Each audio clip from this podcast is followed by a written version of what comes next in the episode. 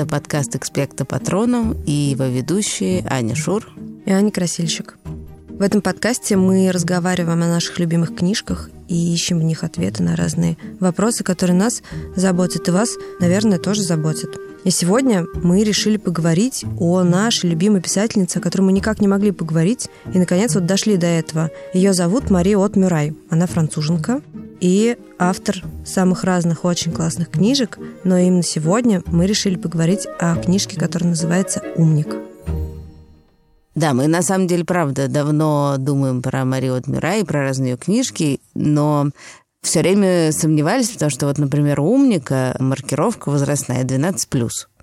И там действительно есть несколько каких-то таких типа взрослых сцен, но мы подумали, что на самом деле вполне можно ее всем читать, но, наверное, будет лучше, если вы сначала посоветуетесь с родителями. А вопрос, который мы сегодня хотим обсудить, звучит так. Что делать, если я влюбился или влюбилась, а он или она любит кого-то другого? Это очень сложный и не очень веселый вопрос, и нам его все время задают в письмах, да и сами мы в целом сколько-то раз мучаемся этим да, вопросом. на него пытались ответить. Ну и, честно говоря, тут мы сразу оговоримся, никакого точного ответа на этот вопрос, конечно, нет. Точных рецептов тоже нет. И даже эта книжка не совсем про это. Но в ней есть одна интересная вещь. Точнее, две. Потому что в ней есть аж две линии с такой неразделенной невзаимной любовью. И они очень разные. В смысле, персонажи действуют очень по-разному, и нам это показалось интересным.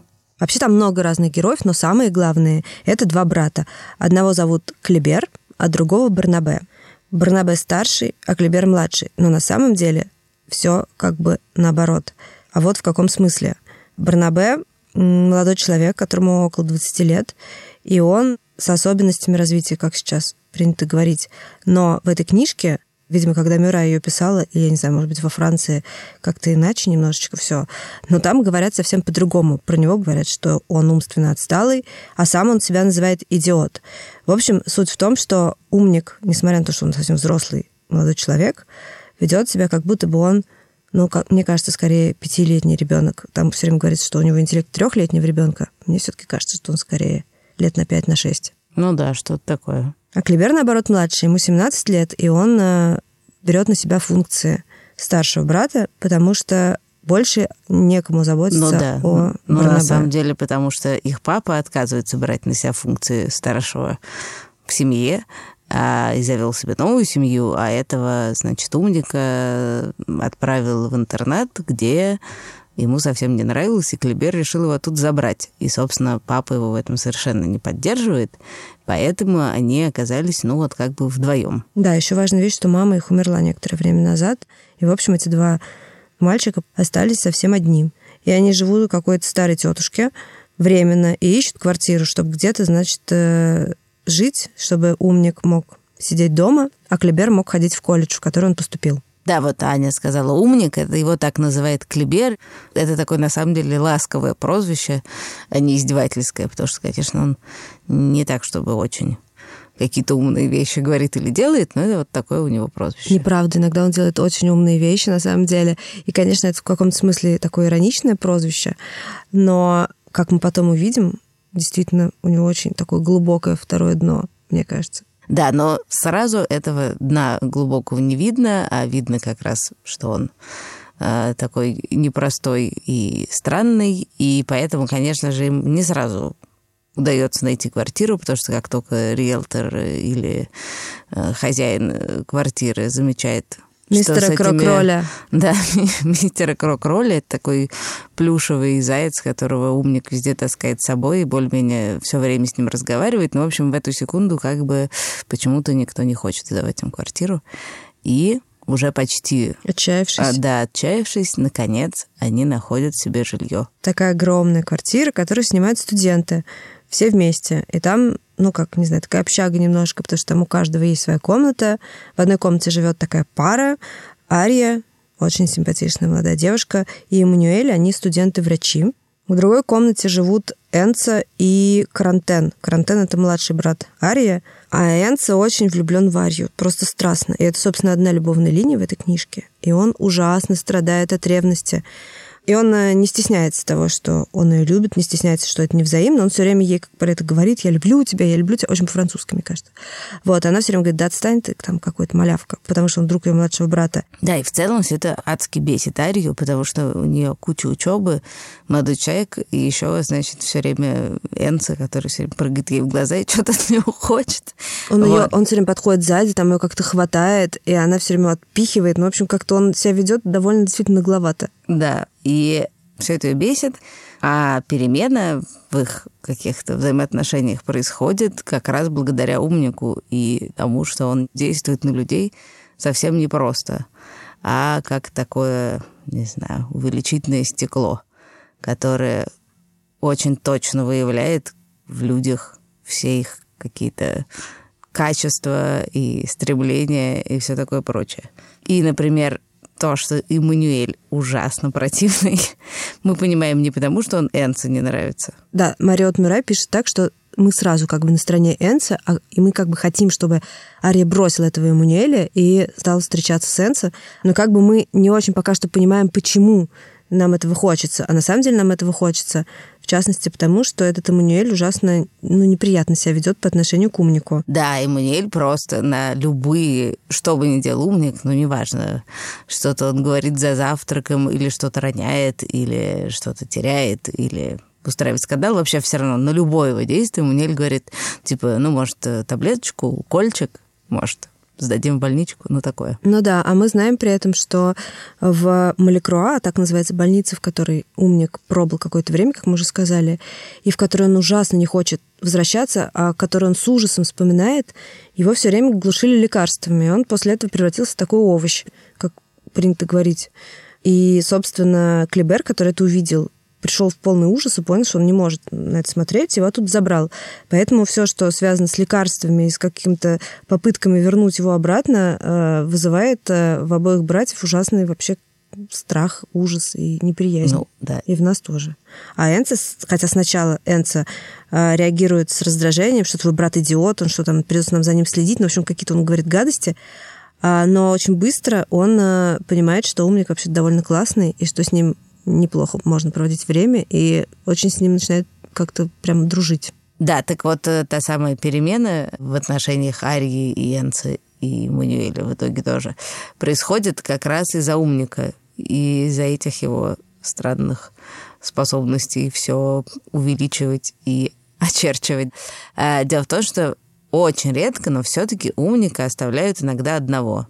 Это, ну, действительно, примерно то же самое, что оставить э, одного вот э, четырех-пятилетнего ребенка. Может быть, если у вас есть младшие братья и сестры, вы примерно представляете себе, как это может выглядеть. И что потом будет с вашим домом, с вашей комнатой, с вашими вещичками? Да, еще там есть э, дико смешные, значит, куски про то, как он нашел мобильный телефон карантена и что-то такое наговорил его родителям, что они решили, что, пожалуй, они... Что их сын да. сошел с ума. Да. Помимо этого, в целом умника посещают разные интересные идеи. И в том числе в один из разов, когда он остается один, он заходит в комнату к Энце и видит там роман, который Энце пишет уже очень давно, конечно же, про Арию. И, конечно же, это роман о любви. Да, но он пишет про нее, но при этом главную героиню зовут по-другому, но Ария ее прототип, совершенно очевидно, что она, что эта героиня списана с нее просто под копирку. Да, роман непонятно, насколько это роман великий. Начинается он... Это не важно. Но начинается, да, он с фразы «Эмма была необычайно хороша собой» или что-то в этом духе. И, в общем, Мумник не из соображений, что типа он хочет помочь Энц, это все слишком Да у него сложно. нет никаких соображений, он просто. просто. Он просто берет эту книжку и швыряет на кровать Арии, ну просто. Ну просто, да. И дальше Ария ее находит. И дальше очень Мирай очень смешно, мне кажется, пишет. Ария не могла заснуть. Она повторяла эту фразу. Эмма была невероятно хороша с собой. Ее типа бросала в жар, и она не могла забыть. И вот этот Энса стал уже в ее глазах каким-то другим. Реально ее как-то так штырила эта фраза, что она... Да, хотя фраза не бог весь какая, но, в общем, ее это как-то невероятно поразило. Кстати, как ты думаешь, так вообще реально бывает в жизни? Ну, как сказать, во-первых, тут Арья же знает Энца сто лет. И она его все время воспринимает, ну, как бы она уже Как привыкла. друга своего младшего брата. Ну да, ну такой есть какой-то влюбленный Дурачок. друг карантена. Ну да, он все время что-то Приставучий хочет, пристает. бла-бла. И она не может на него посмотреть по-другому. Да. И тут то, что он, ну, написал. Написал Книгу. про нее. И не так важно, это какая-то хорошая книга или плохая. Ну просто. Это что-то такое, что заставляет ее действительно как бы остановиться, на него правда посмотреть. И что-то такое себе представить, что и раньше ну, не приходило в голову. Поэтому, мне кажется, это очень-очень похоже на какую-то реальную историю. Ну да, в общем, она действительно к вопросу о лупе, каком-то даже не умении умника, а какой-то его случайной такой способности как-то все в другом свете показывать, это ровно про это, потому что она действительно вдруг так чух и видит этого Энса совершенно иначе. И начинает даже не то, что про него думать, но, в общем, сначала ее отношение как-то меняется, она сама это не сразу замечает, но потом она начинает замечать это и уже про это думать прямо. Там, конечно, помимо умника, у Энса есть еще один очень смешной помощник, на которого тоже действует умник. Там есть такой персонаж, месье Види Бог. Да, довольно смешной дядечка. И на самом деле сначала, когда он первый раз появляется в романе, а, он производит на нас, читателей, ужасно отталкивающее впечатление, потому что он все время орет. Он такой сосед снизу. И, Может, он не Да, снизу, но он типичный сосед снизу, который все время всем недоволен. Он все время считает, что эти, значит, жильцы засоряют мусоропровод. И вот это его дико бесит. Он все время на них орет, что опять засорили, что у вас там происходит в этой квартире, да еще какого-то идиота к себе подселили. И, в общем, это первое, что мы от него слышим, и мы думаем, фу, какой мерзкий старикашка. Просто. Да, а потом, собственно, мы понимаем, что Види Бог не так прост, потому что когда умник забывает своего крокроля в церкви после службы, то именно Види Бог его находит и приносит, и оставляет под У двери, дверью, да. да, как будто он сам пришел. Это очень трогательно. Да, еще так как повествование, оно э, делится на такие кусочки, и каждый раз мы видим то, что происходит глазами разных героев. То есть мы постоянно видим то глазами Клибера, то глазами Энца, то глазами Умника, то глазами этого самого Видибога. И как раз э, Видибог вместе со своей женой ходит в церковь по выходным, и увидев там Клибера и Умника, он сразу начинает думать, ну, может быть, они такие уж ужасные, раз они такие, значит, молодцы, ходят в церковь. И он сидит, значит, на этой службе и все время следит за умником. А Клибер как раз отвлекается. А умник забирается в исповедальню, и там что-то такое сидит своим крок-ролем и э, играет с ним. И, собственно, поэтому ведь Бог замечает, что кролик там остался. Да, ну и, соответственно, после того, как Види Бог как-то принял, что, возможно, не так плохи Клибер с умником, он, видимо, вообще потеплел к жителям этой странной квартиры. И как-то, я, кстати, не помню, как это так у них получилось, но почему-то он становится, значит, поверенным Энса в его любовных делах. Он ему все время дает потрясающие советы.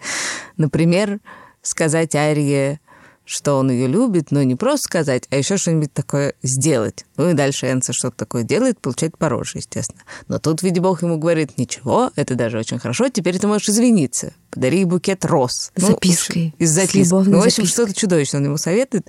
Ну, но... не чудовищно, а просто в его духе. Он такой старомодный дяденька и оживает благодаря этой любви энцевской, принимает это близко к сердцу, и Энца к нему прям приходит, и с- там, ну как там, молодой человек, да, все плохо. Ну, и они все время беседуют, и это все очень смешно выглядит. Да, ну, в общем, у Энца с Видибогом такая выработана... Дружба.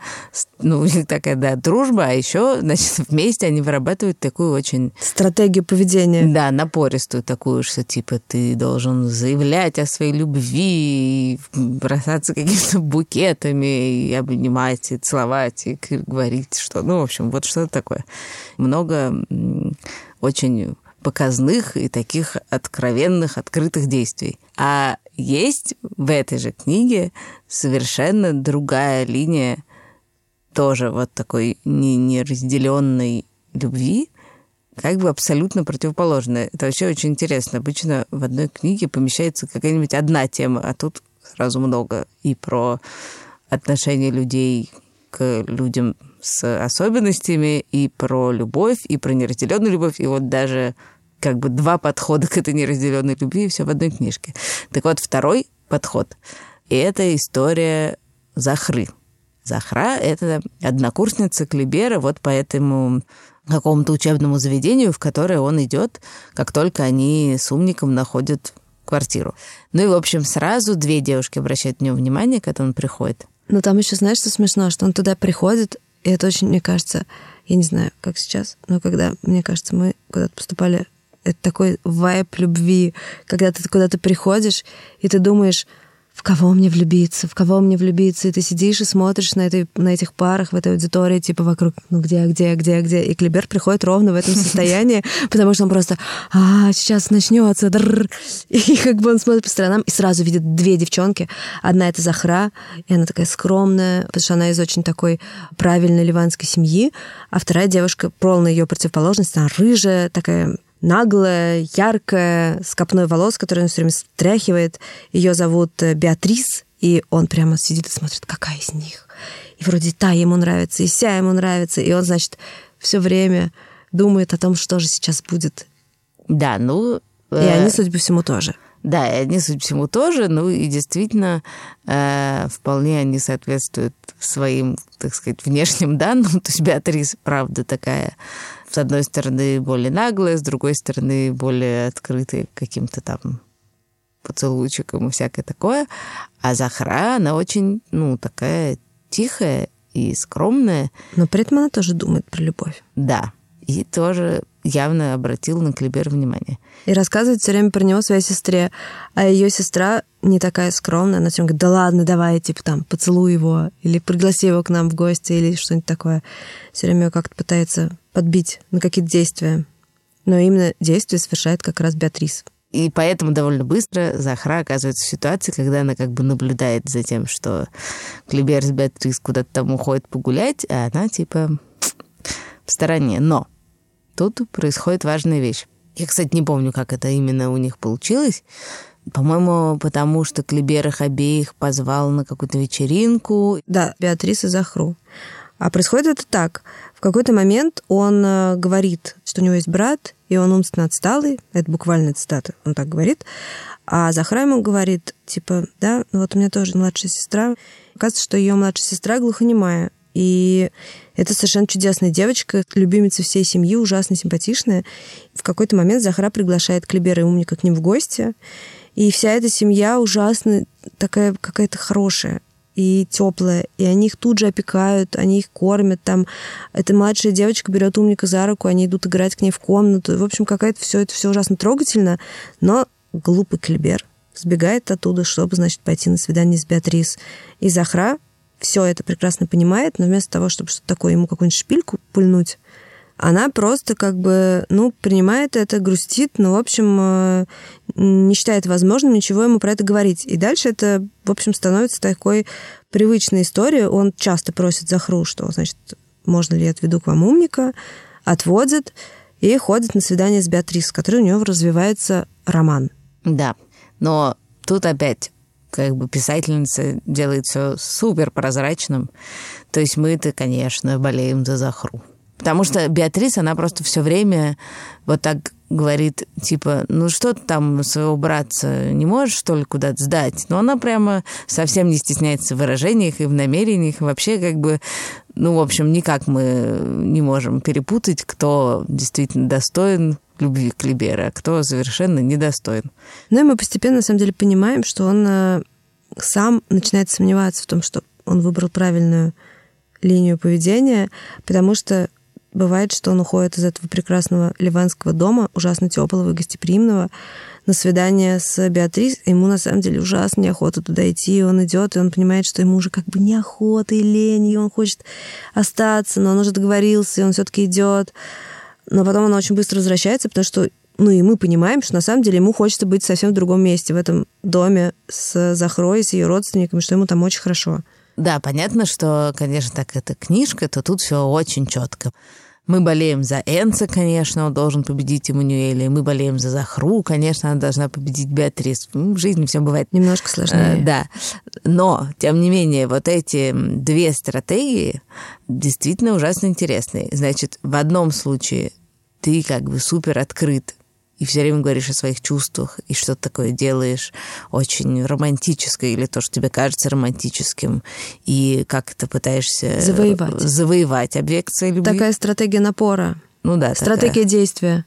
Да, а есть вторая стратегия, когда ты, ну, как сказать, ты как бы просто этого человека, в которого ты влюблен, ну, как бы ты его как-то обволакиваешь. Знаешь, что я хочу сказать? Я неправильно сказала. Нет, не стратегии действия, потому что обе стратегии — это стратегии действия. Просто в одном случае это действие, я бы сказала, немножко агрессивное, ну, такое захват. А во втором случае это действие очень мягкое, и это забота. И Захра выбирает стратегию заботы. Она как бы никак не заставляет Клибера быть с ней, не забрасывает его Да, любовными нет, письмами, она даже, цветами и чем-то. Э, не Просто просто, не она- заставляет, она даже как бы не, не что не показывает да, свои ревности и ничего такого. Она просто становится есть. ему очень близким человеком, потому что она ему там помогает и на самом деле заботится о нем и, и как-то прислушивается к нему и к его проблемам. И это стратегия заботы. Ну и про вторую мы уже довольно много сказали. В общем, более-менее понятно, в чем она заключается. Конечно, вроде тут все очень четко, хотя при этом нечестно было бы думать, что Энце помог его необычайный напор, потому что в итоге-то ему помогла, наоборот, очень тихая вещь. А, Да, книжка, которую он писал, и совершенно не собирался этой Арии показывать, и просто там где-то сам с собой что-то такое. Ну, наверное, может Именно быть, поэтому мы, мы в самом начале сказали, что мы не даем никаких советов и рецептов, потому что если ты влюблен и твоему возлюбленному или возлюбленной нравится кто-то другой, совершенно не факт, что тебе удастся э, добиться этой взаимности. Но мы сейчас говорим не о том, как ее добиться, а говорим о том, как бы как люди себя ведут в этой ситуации. И вот в этой книжке как раз это очень как-то четко показано, даже слишком четко, наверное, потому что действительно в жизни не всегда так все бывает ровно. ну да, бывает так, окружаешь, окружаешь кого-нибудь заботой, потом как дашь. Ну, в смысле, как-то обидно. Ну, потому что ты, типа, такой окружаешь заботой, а ты все равно же ревнуешь, если человек влюблен в другого. Ну да, или, например, можешь окружать, окружать заботой, а потом устроить какой-нибудь э, скандалешник, проявить свои чувства, что-нибудь такое, покричать. Да-да, поэтому так все-таки в основном только в книжках, чтобы было, было такое жесткое разделение. Ну, возможно, вообще-то человек может выбрать вот эту стратегию Захры, на самом деле не потому, что он более добрый или более заботливый, или ему это ближе, а потому что он просто стесняется выражать свои чувства. Почему-то вообще, я не знаю, как сейчас, но когда я училась в школе, казалось, что в этом проявлении чувств есть что-то ужасно стыдное, что ты как бы не должен показать это, потому что а вдруг этот объект любви узнает, и что тогда будет? Например, кому-нибудь про это расскажет, и все будут издеваться. Так, кстати, бывает во многих детских книжках. Да и не в книжках И тоже не в бывает. книжках, и, да, и в фильмах, Да и в вообще жизни. все все время всем рассказывают. Все? Да, но казалось бы, в этом нет ничего стыдного. Это же совершенно естественная штука. Ну, просто, мне кажется, вообще страшновато. Нет, но тут еще одно дело, когда ты, ну, что-то такое рассказываешь о своих чувствах, и, по крайней мере, ты, ну, можешь на что-то надеяться, а тут ты еще и точно знаешь, что человек с кем-то другим, это требует какой-то невероятной смелости. Да, это очень страшно. Я помню, что когда я была в каких-то, типа, наверное, средних, скорее, классах, в старших уже, может быть, нет, мне всегда было очень важно понять, все-таки есть у меня какой-то шанс или нет у меня никакого шанса. И я писала письма. И, возможно, это было очень странно и выглядело, не знаю, супер смешно, потому что я это делала, конечно, потому что я читала очень много книжек. И мне казалось, что, собственно, письмо Я вам пишу, чего же более. Но я не читала тогда Пушкина, я честно скажу. Я читала скорее, там, не знаю, «Три мушкетера» и все эту эпопею дальнейшую про Виконта Доброжелона и разные французские романы. И мне казалось, что это невероятно романтично, и что я должна узнать. Я писала, типа, «Я тебя люблю, а ты?» М. И иногда ответ был как бы «Чё?» Но я не помню никаких страшных травм, связанных с этим. Я только помню, что вот мне было важно, что я прям не могла заснуть вечером. И я думала, все, я завтра напишу письмо. Я напишу записку, и я узнаю. Я узнаю, да или нет. И мне самое важное было тогда просто знать как бы свою участь. Имею я какие-то, ну, не знаю, перспективы любви с этим человеком, или их вообще нет. Но, наверное, это такой в каких случаях может быть немножко опасный ход. Потому что потом может быть неприятно. Ну, особенно если получаешь ответ, чё? Действительно неприятно. Но подожди, это сработало хоть раз? В смысле, было такое, что ты такое написала, и тебе такое, и я, и вы ушли в закат? Ну, с письмом не помню, но с какими-то объяснениями, когда как бы... Но это не про то, вот, когда кто-то любит кого-то другого все таки это когда у тебя есть какие-то непонятки. И ты как бы понимаешь, что что-то вроде как какой-то есть вайб, но ты как бы хочешь увериться, что он точно есть.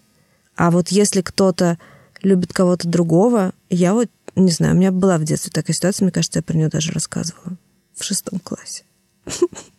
Я очень страдала. Это было просто невыносимо. И не только в шестом, в восьмом тоже так было. Я помню, я вела дневник, и я думала об этом так, что, ну, в общем, я страдала, ревновала, мучилась, но потом я в своих рыданиях доходила до каких-то высот, таких каких-то философских, и я думала, ну пусть, пусть он любит другую, я буду просто его любить сама по себе. Я, например, так думала про Джона Леннона. Я думала, пусть, пусть он любит Йоко Оно. Он уже умер к тому времени. Уже 10 лет, как умер к тому времени. Уже прах его истлел. Но я думала, пусть, пусть он любит Йоко. Я буду просто его любить. Просто. Джона Леннона. Джона Леннона. Ну, просто. у тебя было мало шансов. У меня было мало шансов, у меня была зато богатая внутренняя жизнь. И я поэтому считаю, что даже невзаимная любовь, как моя любовь к Джону Леннону, может быть каким-то хорошим чувством, просто потому что это любовь. А. Я не знаю, мне кажется, что я почти всегда все равно выбираю вот эту стратегию захры. Вне зависимости от того, есть у меня шансы или нет у меня шанса, это просто мое свойство. Я просто, как сказать, более-менее одинаково действую, если я влюбилась, и если мне просто хочется дружить. В смысле, это с виду никак не отличается нет, ну то есть, может, ты отличишь, может, у меня уши при этом красные, я не знаю, мне не видно. Но действую я более-менее одинаково. То есть я скорее буду что-то такое про человека узнавать и о чем-то с ним говорить, и как-то включаться в его жизнь. Но не покажешь, что за этим стоит что-то То еще. или это я, конечно, не покажу. Я буду, ну, как бы мне хочется быть с этим человеком рядом, это может значить, что я хочу с ним дружить, а может значить, что я в него влюблена. Но выглядеть это будет вот более-менее так, что я просто буду о чем-то с этим человеком говорить и, не знаю, звать его в какие-нибудь гости и знакомить его с своими друзьями и всякое такое, и никогда не отличишь. А если, ну вот хорошо, ты с ним дружишь, дружишь, пикаешь его каким-то вниманием, окружаешь заботой, тебе ничего не видно, и тут, значит, он, например, ну, гипотетически, значит, так как вы с ним как бы дружите, говорит, слушай, я так влюблен в Машу Иванову, дико просто умираю. Вечно это Маша Иванова, Вот-вот, да. А что тогда делать-то? Буквально так не было. Было немножко похоже, но я на этом месте ничего не делаю. Ну, обычно это просто кончается тем, что, ну, Маша Иванова Маша Ивановой, а... Ваша дружба остается? Ну, типа, да. А я потом всю жизнь с этим человеком дружу. В смысле, ничего такого не делаю. Ну, конечно, мне ужасно грустно внутри, ну как. В общем, тут, конечно, действительно, к сожалению, нет никакого рецепта, нет никакого совета. Очень сложно понять, как такое вообще может быть, что тебя кто-то не очень любит. Ну, в смысле, даже не не очень. Почему не тебя, а кого-то другого? Чем ты хуже? И как бы что не так? Это очень сложно как бы принять, осознать и понять, и поэтому от этого очень на самом деле. Ну да, бывает потому что выбрали грустно. не тебя. Это обидно, Это когда выбрали неприятно. не тебя. Это неприятно, да. И ты как бы... Вот я помню, что мне тоже вот в каком-то классе нравился какой-то мальчик, а ему нравилась какая-то просто ужасная девочка. Она была все как- Ванька, ну вы Ну, нет, ну, ужасная. она Может, она была- была прекрасная Нет, с она была какой-нибудь очень стороны. противная. Она была со всех сторон очень противная. И внутри, и снаружи. Ну, правда, совсем противная. Может быть, она просто была в классе на год старше. Я ее потом встретила, между прочим, когда уже была взрослая. Она была такая же противная. Мне кажется, я не была такая, потому что я тоже была противная в разное время, но не настолько. Я не могла понять, ну почему? Я так и не поняла, почему. И не всегда можно понять, почему. Но другой стороны, все равно в этих своих страданиях можно достичь какого-то какого-то просветления, просто потому что, когда ты в кого-то влюблен, даже невзаимно, не знаю, в этом есть какой-то восторг, мне кажется. Ну, конечно, в этом есть восторг, но главное в этом же есть, это, конечно, смешно. Это звучит как абсолютное клише, причем такое какое-то очень древнее. Но это правда так, когда ты влюблен, совершенно пофигу, взаимный, взаимный или нет, а если не взаимный, то даже, пожалуй, сильнее. В тебе такие просыпаются творческие какие-то силы. Я даже один раз песню написала по-английски, не так давно. Ого-го, кажется, мы чего-то не знаем. О, да. Я не могу ее спеть, потому что я написала песню, я не могу придумать ей мелодию, потому что я не музыкант. Но а мой сын Петя пишет музыку, любви. можешь к нему пойти? Вот, например. Да. да, я согласна с тем, что это действительно э, какой-то такой, и это сейчас повеет какой-то эзотерикой, но реально в этом есть какая-то сила, энергия, энергия любви. Есть такая песня «Энергия любви»? Конечно, наверняка. Вечным огнем ночью. Да-да. Короче, в этом есть реально какая-то крутая очень энергия и какая-то сила, которую можно использовать, даже если это не взаимно, ну, в своих каких-то целях. Реально, писать песни, писать книжки, писать стихи. Мне кажется, очень много хороших стихов было написано от невзаимной любви. От взаимной тоже, но от невзаимной сто процентов не меньше. Ну и песен не только моя была написана, еще другие всякие были песни написаны, в отличие от моей с музыкой. Мне даже хулигански хочется закрыть этот выпуск песней и не Леннона твоего, а пусть Боб Марли нам поет. Ну ладно.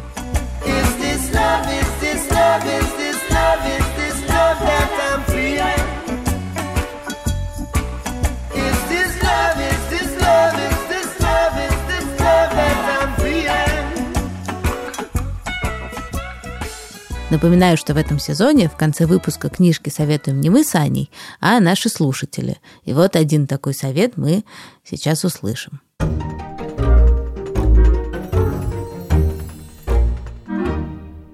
Меня зовут Кирилл, мне 8 лет. Я родился и живу в Санкт-Петербурге.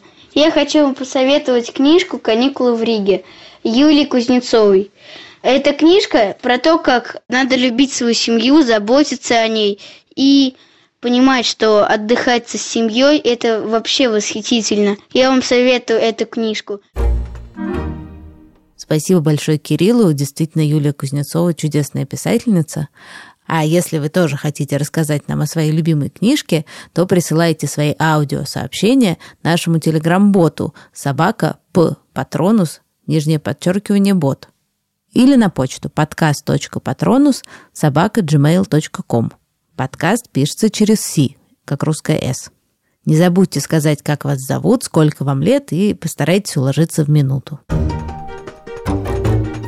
Мы благодарим нашего редактора Лизу Марантиди, звукорежиссера Павла Цурикова, расшифровщика Кирилла Гликмана, фактчекера Михаила Трунина, композитора, который придумал музыку к экспекто-патрону Мишу Соробьянова, а также студию «Резонант Артс». А еще у нас новая выпускающая редакторка. Ее зовут Таня Салата.